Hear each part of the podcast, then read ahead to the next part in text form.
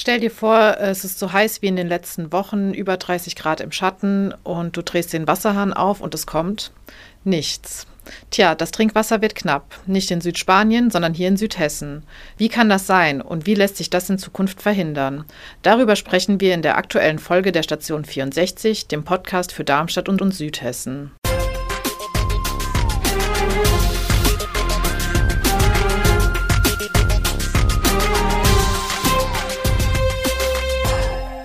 Gude aus der Echo-Redaktion. Mein Name ist Katrin Mader und ich bin heute hier mit meiner Volontärskollegin Marina Speer. Nein, scheiße. Fast. Natürlich bin ich hier mit Marina Wagenpfeil. Sorry, ich habe mich noch nicht so ganz an den neuen Namen gewöhnt. Ähm, naja, auf jeden Fall, die heißen Sommertage sind jetzt erstmal vorbei. Ähm, Marina, wie bist du durch diese Zeit gekommen? Das war schon krass. Also ich wohne in einer Dachgeschosswohnung. Wir haben ja auch viel Zeit im Homeoffice verbracht und dementsprechend warm war es bei uns. Aber jetzt hat sich die Lage ja wirklich wieder entspannt und wir Menschen stecken das ja auch recht flott weg, habe ich so, ist so meine Erfahrung. So, wenn dann mal ein paar Nächte es kühler ist, dann geht es mir auch wieder richtig gut. Die heißen Sommer haben aber natürlich trotzdem langfristige Folgen. Ja, es dauert zum Beispiel ähm, Jahre, bis Regen, der heute fällt, erstmal wieder äh, ins Grundwasser gelangt. Und man muss ja auch sagen, nicht nur dieses Jahr war es trocken und heiß, sondern ja auch schon 2018 und 2019. Und in allen drei Jahren gab es eine sehr hohe Wassernachfrage und gleichzeitig ist nur wenig Wasser ins Grundwasser gelangt. Ja, in Mörlenbach, Niederberbach, Mühltal und Seeheim mussten die Gemeinden äh, die Bürger zum Wassersparen aufrufen, weil das Trinkwasser in den Hochbehältern knapp wurde. Und da sind bei uns auch einige Artikel erschienen, äh, die wir euch gerne verlinken. Und wir dachten, es ist jetzt mal Zeit, über das Thema zu reden. Also es hat bedeutet kein Pool füllen, nicht den Garten gießen und auch nicht unbedingt baden gehen, wenn es sich nicht vermeiden lässt in den Kommunen. Wie konnte das Wasser dort knapp werden und was muss sich in Zukunft ändern, fragt man sich da. Ähm, das wollen wir jetzt mit Sabine Eisenmann besprechen. Sabine arbeitet in der Landkreisredaktion und hat über die Wasserknappheit berichtet und war sogar selbst betroffen. Sabine, du wohnst selbst in Seeheim, wo die Gemeinde ja auch auf die Knappheit hingewiesen hat. Es kam aber schon noch was aus der Leitung, oder?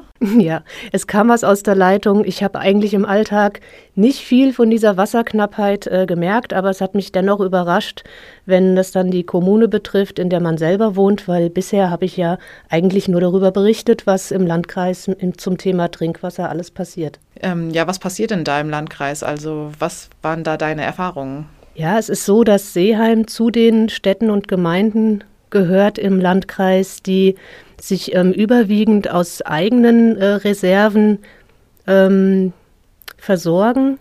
Das bedeutet durch Brunnen und durch Quellen, die die Hochbehälter füllen.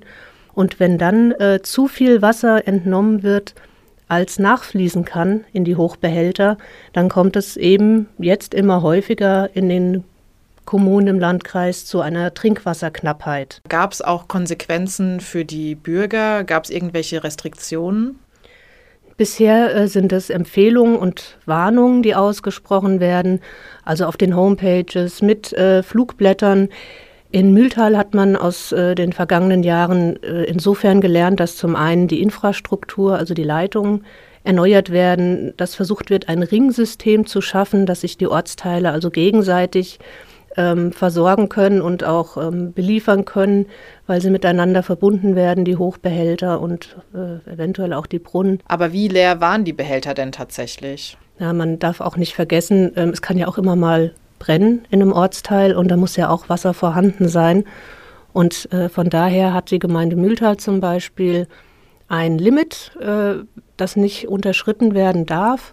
Und zum Beispiel sind das 100 Kubikmeter in den Hochbehältern Wasser und die braucht man eben als Vorrat oder die hat man ohnehin als Vorrat für den Fall eines Feuers. Das ist eine Löschwasserreserve und das heißt, da war noch was da natürlich, aber wenn es äh, blöd kommt, dann ähm, sinkt der Pegel und dann braucht man das Wasser zum Löschen. Deswegen wird diese Reserve nie ähm, angegriffen. Vielen Dank, Sabine, für deine Eindrücke. Gern. An den Brandschutz denken offensichtlich nicht so viele, wenn sie über Trinkwasserknappheit nachdenken. Zumindest lässt das die Reaktionen äh, auf unserer Facebook-Seite vermuten. Da haben die Nutzer nämlich eher darüber diskutiert, wie sie denn jetzt ihre Pflanzen stattdessen gießen sollen, weil äh, es soll ja schließlich nichts kaputt gehen. Ja, wieder anderen geht die Bitte, Wasser zu sparen, überhaupt nicht weit genug. Sie fordern sogar Verbote, beispielsweise um mit Trinkwasser Pflanzen zu gießen. Ja, tatsächlich gibt die Satzung in Mühltal zum Beispiel so ein Verbot gar nicht her. Deshalb ist es dort, auch wenn die Lage angespannt war, auch nur bei der Empfehlung geblieben. Ja, die Gemeinden appellieren deswegen quasi an die Vernunft der Bürger und über allem schwebt die Frage, wofür nutzen wir eigentlich das Trinkwasser? Eben, also ich finde, man sieht das immer, meine Eltern haben einen großen Garten und pflanzen da auch ähm, alle möglichen Salate und Tomaten an und da stehen halt auch drei Regentonnen. Aber ganz, ganz viele Nachbarn, die gießen halt mit dem Gartenschlauch und natürlich kommt da immer Wasser raus, aber man muss sich einfach vor Augen halten, ähm, es ist Trinkwasser eigentlich und das gießen wir in die Pflanzen und die Pflanzen freuen sich natürlich, aber es muss ja nicht wirklich sein. Theoretisch hat ja jeder die Möglichkeit, über Regentonnen oder über eine Zisterne das Regenwasser für solche Sachen zu verwenden. Ja, vor allem, weil die Sommer in Zukunft auch einfach immer wärmer werden. Wasser wird immer wertvoller und auch die sogenannten Extremwetterlagen werden zunehmen. Beispielsweise sind die heißen Tage, also an denen die Temperatur über 30 Grad steigt, in Deutschland deutlich mehr geworden. 1951 waren es drei ungefähr und mittlerweile sind es zehn Tage bereits pro Jahr. Ja, über zehn Tage kann ich eigentlich nur lachen. Ähm, vielleicht noch ein bisschen mehr Statistik. 2018, also ich wohne ja in Frankfurt, ähm, war ja auch ein Hitzesommer und da hatten wir in Frankfurt insgesamt 42 heiße Tage. Das zeigt halt, dass Städte davon auch nochmal ganz anders betroffen sind und war bei mir auch so. Das führt zwangsläufig dazu, dass man mehr duscht, dass man mehr trinkt und wenn man einen Garten hat, natürlich auch mehr gießt. Ja, der Wasserbedarf steigt, aber der Wasserverbrauch ist tatsächlich in den letzten Jahren schon gesunken. Dazu haben wir mal ein paar Zahlen rausgesucht. 1990 hat jede Person in Deutschland im Schnitt pro Tag 147 Liter Wasser verbraucht. 2019 hingegen waren es nur noch 125 Liter pro Person. Aber wie du schon gesagt hast, wenn man sich jetzt mal die letzten zwei Jahre anschaut, also 2018 und 2019, da lag der Verbrauch nämlich wieder einen Ticken höher wie in den Jahren zuvor. Ähm, nämlich bei 127 und 125 Litern. In den zehn Jahren zuvor lag er aber durchschnittlich schon sogar bei 122. Und deswegen sieht man schon, dass die heißen Sommer sich bemerkbar machen. Ja, und es sind ja auch nicht nur die Haushalte, die Wasser benötigen und verbrauchen, sondern es ist auch die Industrie. Und insbesondere für die Energiegewinnung geht im Vergleich sehr viel Wasser drauf, beispielsweise für die Kühlung. Ähm, in der Landwirtschaft hingegen, was man vielleicht oft dann direkt auf dem Schirm hat, ja, beim Gießen der Pflanzen, der Äcker wird bestimmt viel Wasser verschwendet. Da wird gar nicht so viel verbraucht, wie man meinen könnte. Ähm, wie sich da der Bedarf aber entwickeln wird, gerade vor dem Hintergrund immer heißerer Sommer, immer weniger Niederschläge, ähm, das werden die nächsten Jahre erst zeigen. Ja, die Frage ist ja, wo kommt unser Wasser, das bei uns aus dem Hahn kommt, eigentlich her? Und in Darmstadt ist es so, dass ähm, ein Großteil von Hessenwasser sozusagen zu uns ähm, in die Häuser geleitet wird. Ähm, aber auch ganz andere, also ganz viele andere Kommunen aus der Region werden von Hessenwasser mit Trinkwasser versorgt. Das Unternehmen hat sich 2001 gegründet und zwar war das ein Zusammenschluss von mehreren Wassersparten von Energieversorgern, also der Mainova AG in Frankfurt, der heutigen Integra hier in Darmstadt ähm, und den Riedwerken im Kreis Groß-Gerau. Später kam dann auch noch die Wiesbadener SWE dazu. Ähm, weil sich einfach gezeigt hat, dass Zentralisierung, was das Thema Wasser angeht, Wasserverteilung, Wasserverbrauch, sich schon, schon lohnt. Ähm, wir haben mit dem Pressesprecher von Hessen Wasser, Hubert Schreiber, gesprochen. Herr Schreiber, wie knapp ist das Trinkwasser in Darmstadt und Südhessen? Es ist nicht knapp in Darmstadt und Südhessen. So pauschal kann man das auf jeden Fall positiv beantworten. Für Darmstadt gilt, dass wir dort das Trinkwasser ja aus zwei großen Wasserwerken im hessischen Ried bekommen. Da ist die Versorgung jedenfalls ganz zweifellos gesichert. In Südhessen haben die Gebiete, die aus einem Mix aus Regionalversorgung und Eigenversorgung ihre Trinkwasserversorgung sichern, zum Teil schon Probleme, gerade in den Mittelgebirgsregionen, etwa im Taunus oder im Odenwald, weil die lokalen Gewinnungsanlagen dort Brunnen oder Quellen, flache Brunnen oder Quellen sind angewiesen auf Winterniederschläge, die in den letzten Jahren eben sehr gering nur ausgefallen sind und deswegen sind diese Brunnen und Quellen halt nicht mehr so, schütten nicht mehr so reichhaltig, wie das sonst der Fall ist. Und deswegen gibt es da auch Einschränkungen in der öffentlichen Wasserversorgung des, in vielen Kommunen. Dort handelt es sich also um ein lokales Problem. Es kommt aber dazu, dass die Versorgung über das regionale Netz, also zum Beispiel über das regionale Verbundnetz der Hessenwasser, auch zum Teil bedarfsabhängig über die Technik begrenzt ist. Das heißt, dieses Zusammenspiel von hohem Bedarf, Stichwort Spitzenbedarf, in trockenen Perioden, wenn es mal ganz lange nicht geregnet hat und heiß war, und der davor liegenden Technik, das Zusammenspiel aus Pumpen, Leitungen und Behältern kann auch dazu führen, dass es zu Engpässen kommt, weil diese Systeme, die technischen Systeme auf diesen Spitzenbedarf nicht hinreichend ausgelegt sind. Oder man kann es andersrum sagen, der Bedarf übersteigt die technische Leistungsfähigkeit des Systems. Okay, das heißt, das Problem ist nicht, dass es äh, zu wenig Trinkwasser oder zu wenig Grundwasser gäbe. Das Problem ist, dass das nicht schnell genug an die Stelle kommt, sozusagen, wo es benötigt wird nicht schnell genug kommt und auch nicht in der ausreichenden Menge kommt. Ein Hintergrund dafür ist ähm, der vermehrte Einsatz von automatischen Bewässerungssystemen für die Gartenbewässerung, für die Rasenbewässerung.